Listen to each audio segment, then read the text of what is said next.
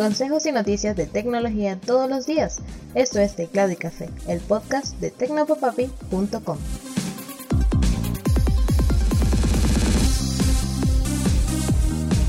Hola, un saludote, soy Alexis López Abreu y te doy la bienvenida a un nuevo episodio de Teclado y Café. Si eres usuario del cable operador Inter, te interesará saber que la empresa está notificando a sus clientes que entre el 1 y el 4 de octubre harán los ajustes para adecuar sus sistemas a la reconversión monetaria que se aplicará a la moneda venezolana apenas llegue el nuevo mes.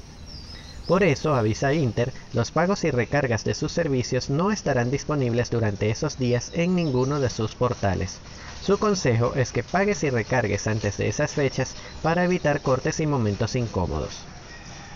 Otra que emitió un aviso fue la plataforma Patria, el monedero de bonos y pagos del Estado venezolano.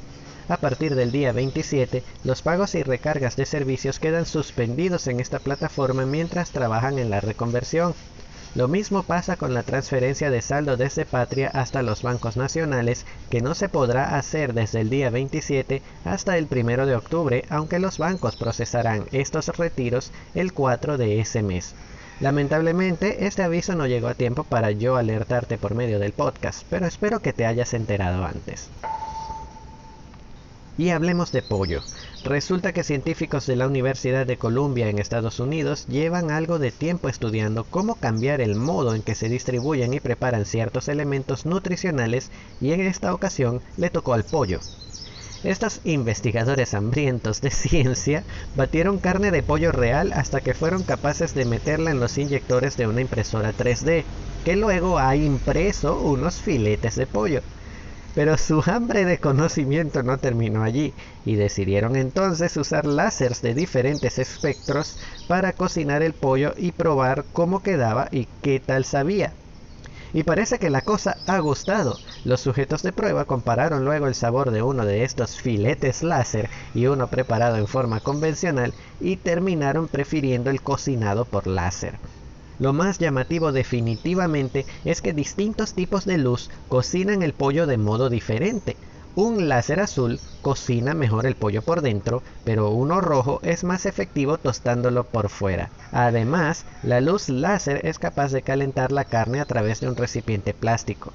Estas dos noticias son buenas por decirlo así, pues se podría usar un invento de estos en una cocina para controlar con más precisión cómo termina preparado el filete, algo que no se puede hacer en un horno convencional. Y además podrías hacer este calentamiento, esta cocción, antes de tener que abrir el paquete del pollo. Claro, quizás pase mucho tiempo antes de que tu horno microondas sea sustituido por un calentador láser, pero la cosa pinta bien.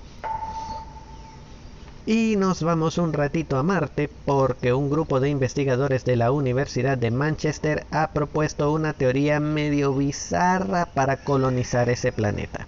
Estos investigadores aseguran que si se mezcla la proteína albúmina o HSA presente en la sangre y la orina humana con polvo marciano, se podría crear un material de construcción incluso más resistente que el hormigón, por lo que los millonarios no tendrían que gastar 2 millones de dólares en llevar un ladrillo de sus mansiones en cohetes a lo más remoto del espacio.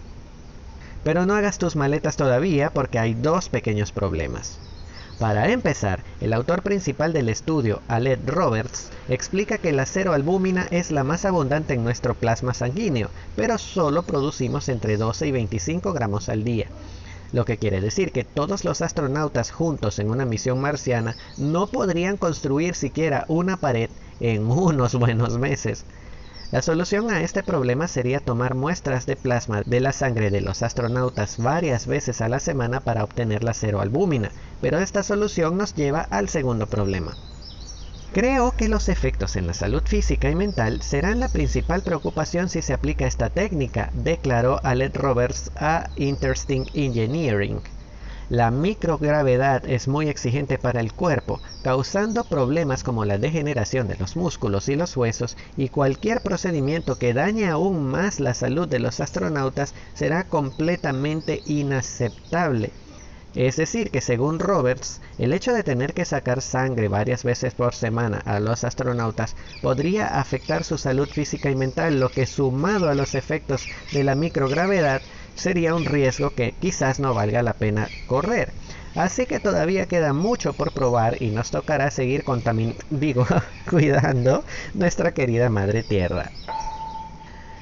Y la Unión Europea ha pasado una medida que exige a los fabricantes de tecnologías en nuestra tierra utilizar únicamente conectores USB-C en todos sus dispositivos.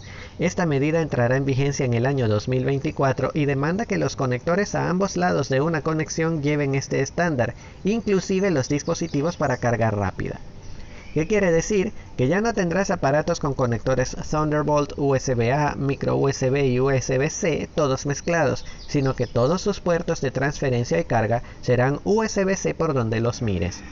Esto permitirá estandarizar la tecnología y darle al consumidor la comodidad y tranquilidad de saber que solo necesitará un único tipo de cable para transferir datos y cargar sus equipos sin andarse paseando de aquí para allá.